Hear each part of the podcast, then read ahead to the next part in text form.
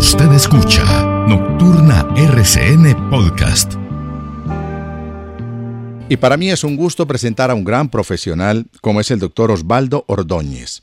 El doctor Osvaldo Ordóñez es geólogo de profesión, doctor en geología, pero aparte de eso es profesor universitario, es docente de la Facultad de Minas de la Universidad Nacional y también tiene una postura muy definida en torno a lo que se viene tratando por desde hace tiempo ya sobre lo que es el acuerdo de Escazú.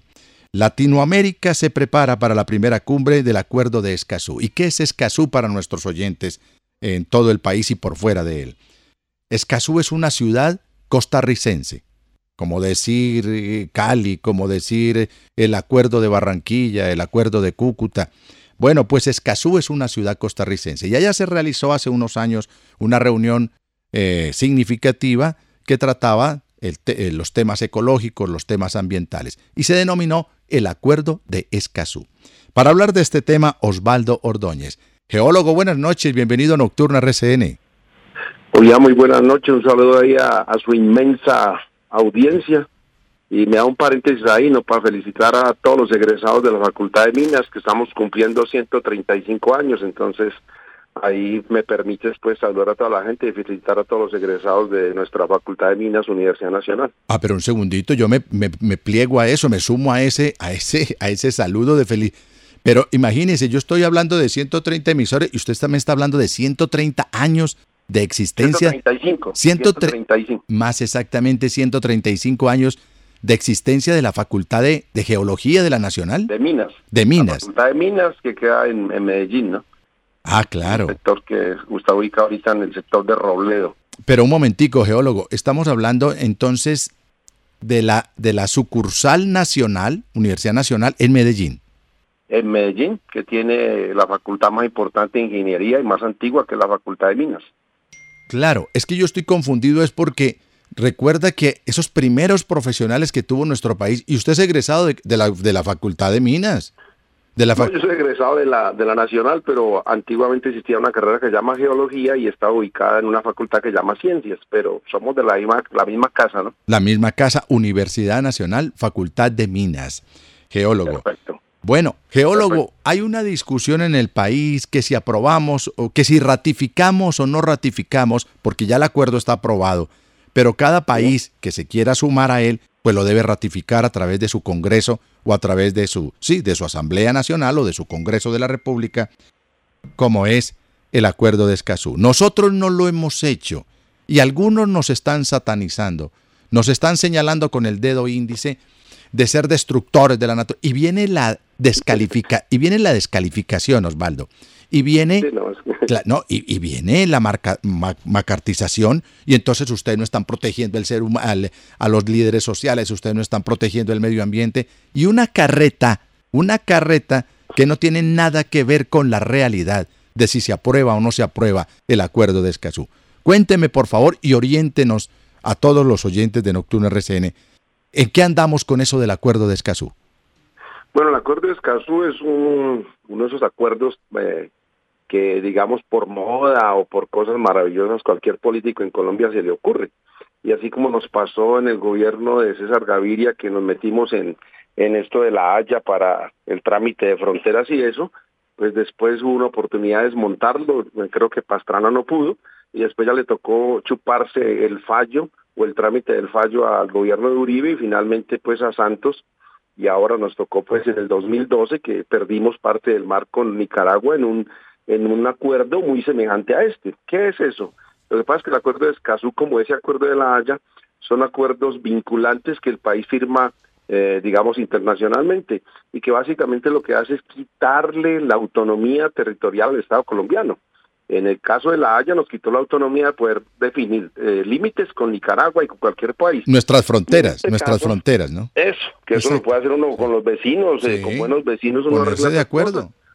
O en otros casos, pues la gente se va a la guerra, ¿no? Pero pues, digamos que civilizadamente de las cosas. Pero en este caso, el acuerdo de Escazú es un, un acuerdo regional vinculante, escuche esto, sobre derechos humanos y medio ambiente. Entonces, técnicamente lo que nos están diciendo es que eh, los países, eh, digamos, que firman esto, parece como que no respetan los derechos humanos y medio ambiente y que un externo nos va a decir y a, determinar, en esencia, si cada obra que hacemos desde una carretera, un puente hasta una mina, está respetando el medio ambiente y los derechos humanos. Y lo peor, yo creo que de todo esto es que no son cosas que van, digamos, a respetar las decisiones de Estado, las decisiones de desarrollo o las decisiones de comunidades, sino aquí en este acuerdo una sola persona puede parar un proyecto.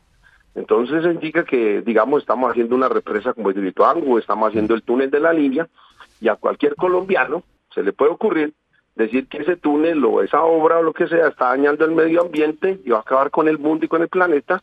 Y digamos, aquí se agotaron los trámites, pero una corte internacional en este caso, la gente de Escazú, pueden parar los proyectos e inclusive dictaminar cuestiones jurídicas sobre eso. Claro, o sea, o sea, el acuerdo no lo tiene, ¿no? Pero, pero siempre como los abogados redactan cosas para que queden en el limbo, pues aquí queda interpretativo y nos pueden joder, exactamente como pasó con, con el tema Nicaragua-Colombia. Doctor geólogo, o sea que quedamos en manos de una instancia internacional para definir asuntos nacionales, algo internacional para definir lo que nos nos interesa, lo que nos conviene o no nos conviene. Quedamos en manos de un tribunal de cuatro o cinco jueces que se llamarían magistrados y que nos dicen, en Colombia no se puede hacer el túnel de la línea, en, o no se puede hacer eh, el, puerto de aguas profundas en, Tumaco. un puente. un puente. O un puente.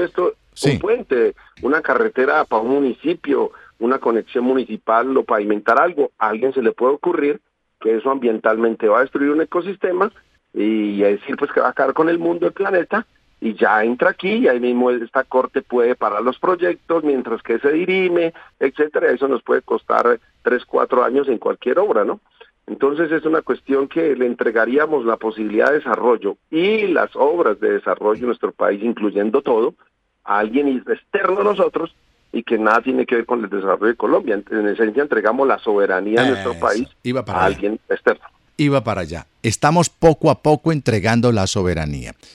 Porque precisamente dentro de este mundo eh, globalista, no de globalización, sino este mundo globalista, que lo que pretende es la colectivización, es decir, hacerlo colectivo todo y externalizar el gobierno, es decir, que haya una instancia internacional que sea la que nos gobierna, para devolvernos nosotros sencillamente países dependientes, coloniales o protectorados de otras instancias internacionales. ¿Cuáles instancias internacionales? Pues por ejemplo la OEA, por ejemplo la ONU, las Naciones Unidas, por ejemplo el Acuerdo de Escazú, por ejemplo lo que usted hablaba de la Haya. Entonces quedamos en manos, en manos de lo internacional para definir lo nacional.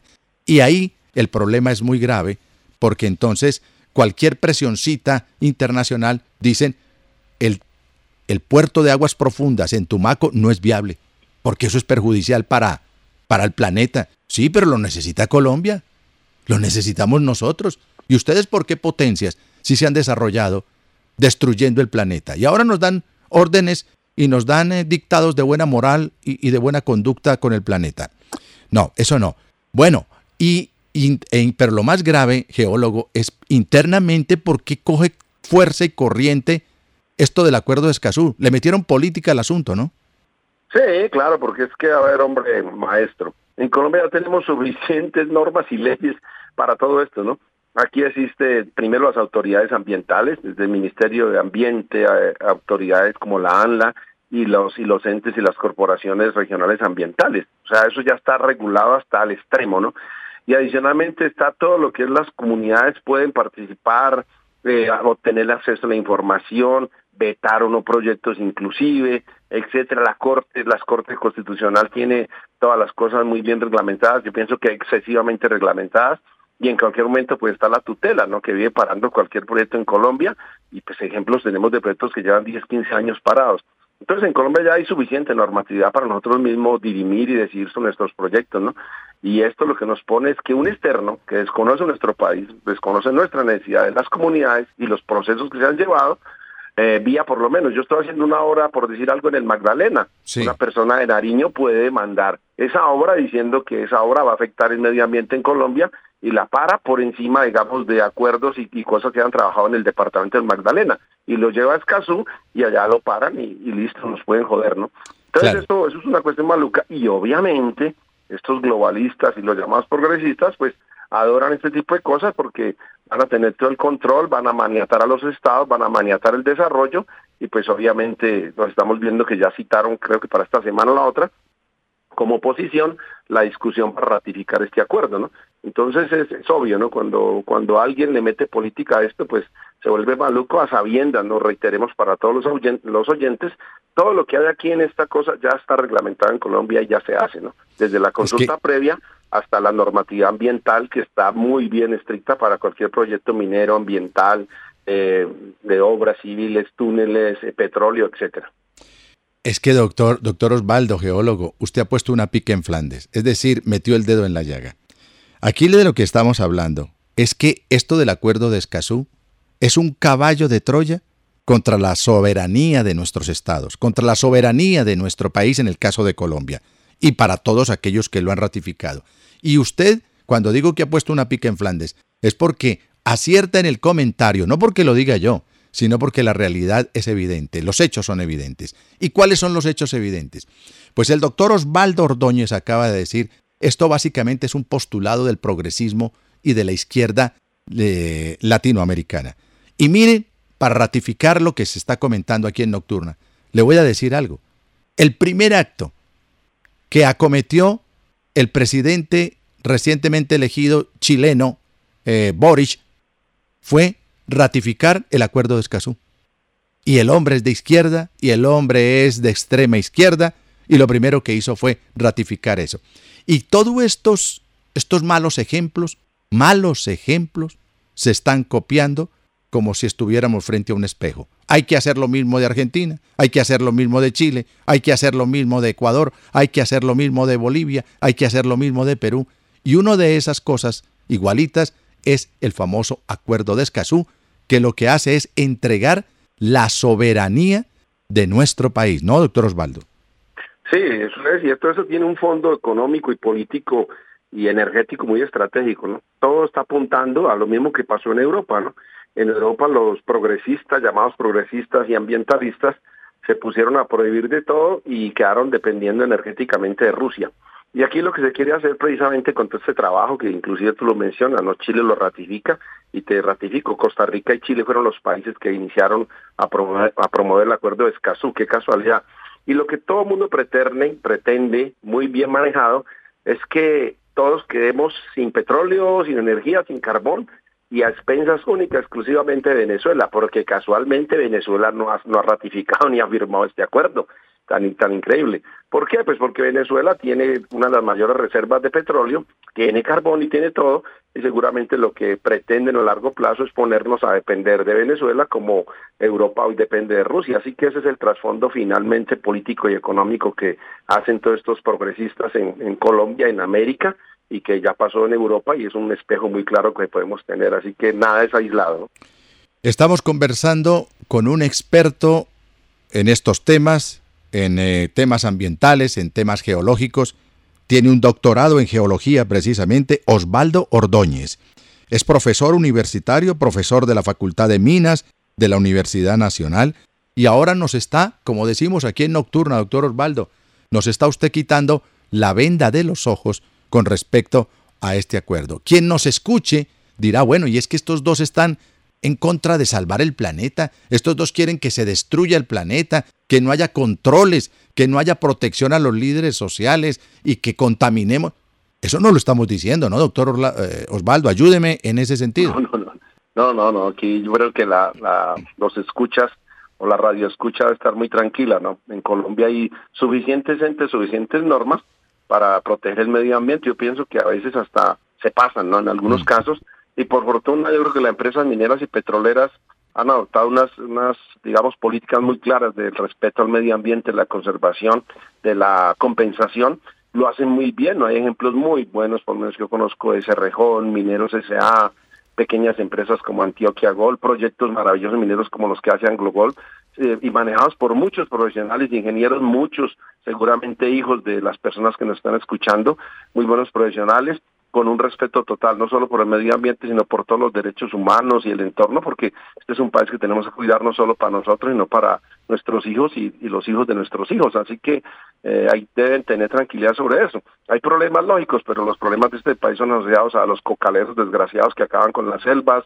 contra la minería criminal que destruye ríos y, y quebradas, como muchos ríos que han destruido, pero eso no lo hacen las empresas legales, ¿no? Y la voladura de los ductos, pues que es muy muy bien apetecida por los desgraciados del ELN, esos destruyen el medio ambiente, ¿no? Y acaban con todo, pero las empresas legales no.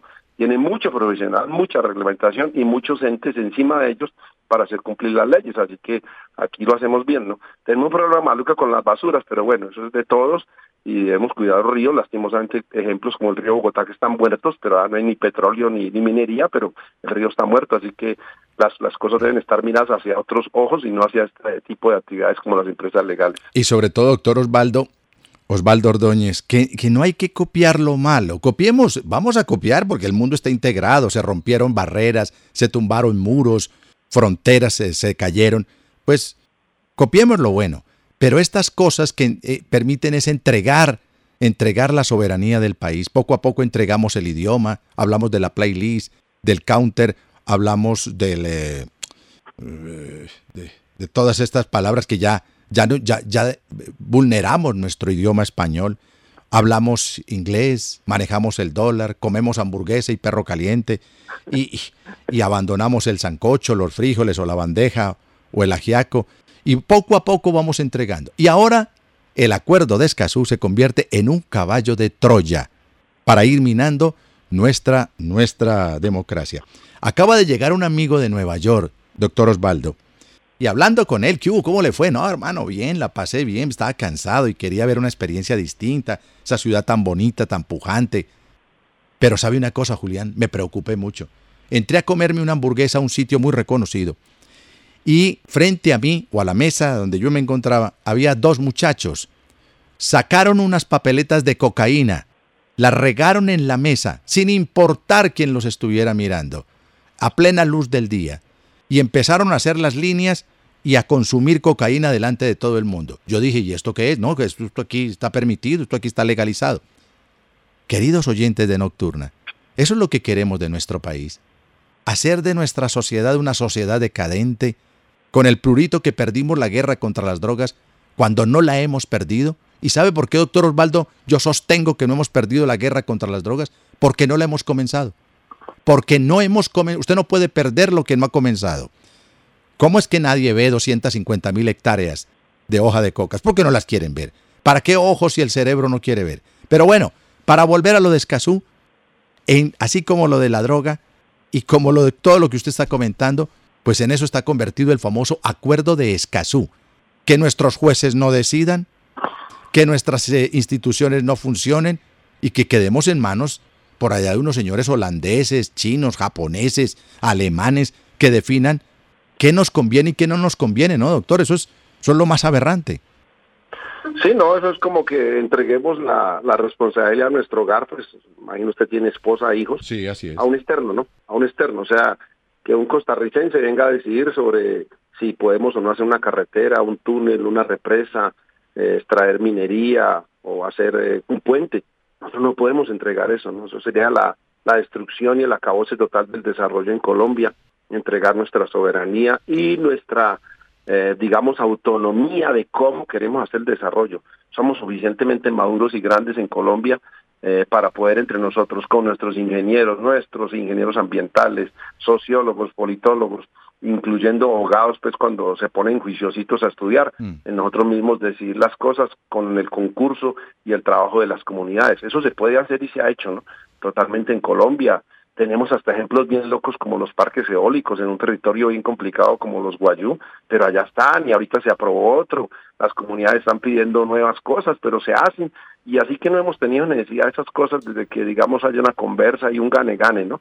Eso, eso es increíble lo que hemos avanzado en Colombia, pero no veo, yo no veo absolutamente la necesidad de esto. Lo que, lo que ellos pretenden, los progresistas y politiqueros con esto, es entregar la soberanía al país y eso no lo podemos permitir porque nos acabaría totalmente y tendríamos eh, que cerrar muchísimas cosas, inclusive las posibilidades de querer hacer desarrollo.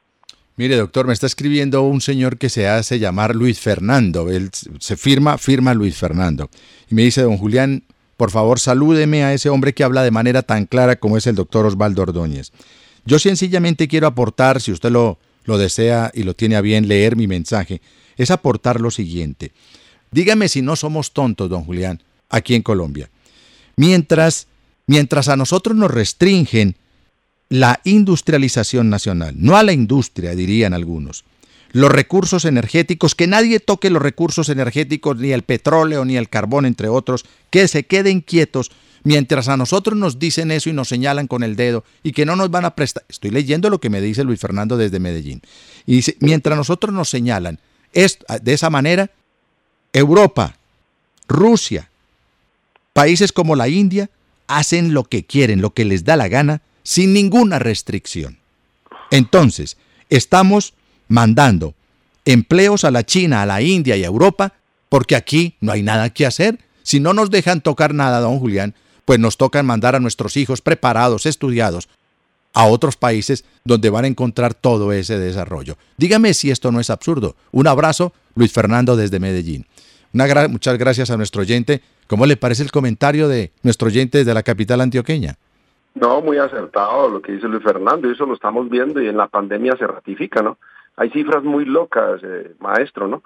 China aumentó en un 20% la generación de energía con carbón, porque el resto del mundo se metió en el cuento ambientalista engañados, y resulta que los chinos sí están haciendo sus plantas para consumir carbón y generar energía y vendernos todos los productos. Y resulta que hoy somos dependientes de China totalmente en productos, desde un cordón hasta una olla, ¿no? Y nosotros no podemos hacerlo aquí, qué locura, ¿no? Claro. Europa, como le digo, Europa entró en ese juego, ¿no? Y hoy está merced de Rusia en términos energéticos, de gas y petróleo y, y de comida, ¿no? Incluyendo pues abonos como la urea, no solo pues Rusia, sino Ucrania, y se encontraron con ese, con ese paredón.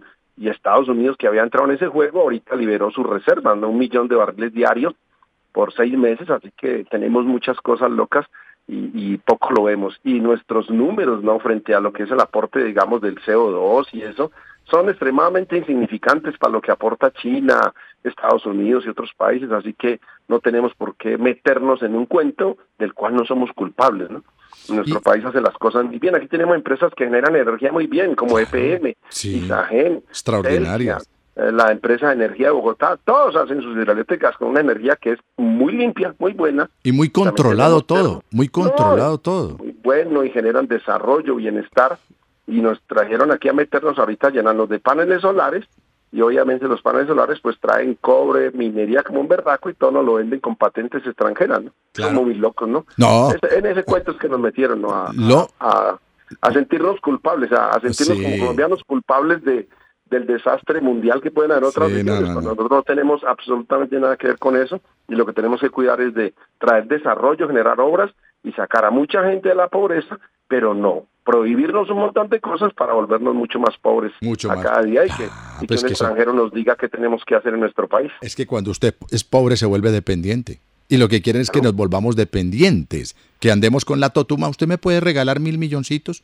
¿Usted me puede prestar 500 milloncitos para hacer los, eh, los eh, puertos en el Urabá antioqueño? Vamos a hacer otro túnel, vamos a hacer una ferrovía en el túnel de la línea. ¿Usted me puede dar 150 mil milloncitos de pesos? Nos vuelven limoneros, nos vuelven... Eso es una estrategia, es una estrategia, no es un cuento. Y usted dice, dígame si nos, si nos volvimos locos. Locos no, tontos, como dice Luis Fernando desde Medellín. Nos volvimos tontos, doctor, doctor Osvaldo. Y dependientes y dependientes. Y estamos mordiendo el anzuelo creyendo que vamos a ser mejores personas, mejores ciudadanos, cuando estamos es cayendo en la trampa del globalismo, de eh, buscar cada vez más acercarnos a organismos multilaterales y multinacionales, y estamos perdiendo nuestra soberanía, nuestra soberanía. Un tema muy importante, el acuerdo de Escazú, que si estuviera, no estuviera preñado de esos elementos que lo contaminan, podríamos estar diciendo que es una buena medida para proteger el planeta.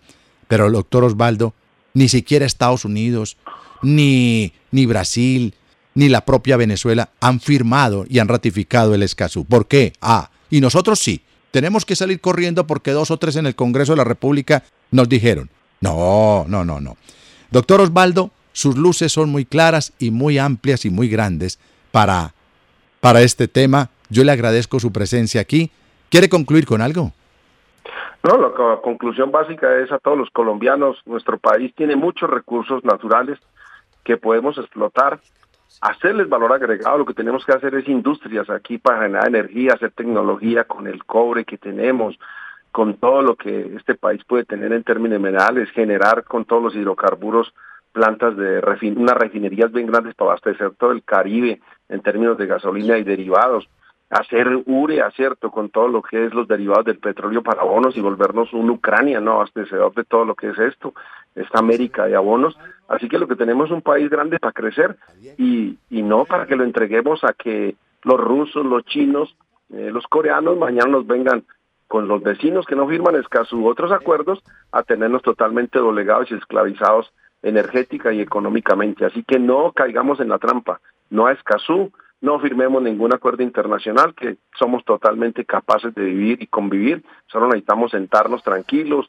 eh, despojarnos de tanto odio que han sembrado estos politiqueros y hacer un país bien bacano que tenemos mucho con qué y, ratifico con la gente de la Facultad de Minas, ya Antioquia ha progresado mucho y lo podemos volver a hacer, así que esa es la invitación a que positivismo, energía y vamos a crecer todos, pero nosotros mismos, sin que nadie nos diga cómo tenemos que hacer las cosas, eh, especialmente la persona que desconoce cómo somos nosotros. Otra anécdota final, estos acuerdos van encaminados finalmente hasta que mañana se firme un acuerdo para que nos digan qué tenemos que comer, porque ellos apuntan a que no comamos carne, entonces imagina mañana una bandeja países sin charroncitos, sin morcilla, eso es lo que quieren finalmente, ¿no? Ponernos a comer eh, eh, plástico y cosas procesadas que porque todo, acaba el, medio ambiente, etcétera. No, tampoco es así, pues nosotros en Colombia somos los destructores, nuestro aporte es muy pequeño y lo que tenemos que es organizar este país para generar desarrollo, oportunidades y dignidad de vida para todos. O nos pongan a comer la carne sintética de Bill Gates y de, y de Leonardo DiCaprio, de sus factorías en, en California. Doctor Osvaldo Ordóñez, doctor en geología, un abrazo y muchas gracias por atender a Nocturno RCN. Un saludazo y muchísimas gracias y siempre a la orden. ¿Listo? Listo, listo. Chaito.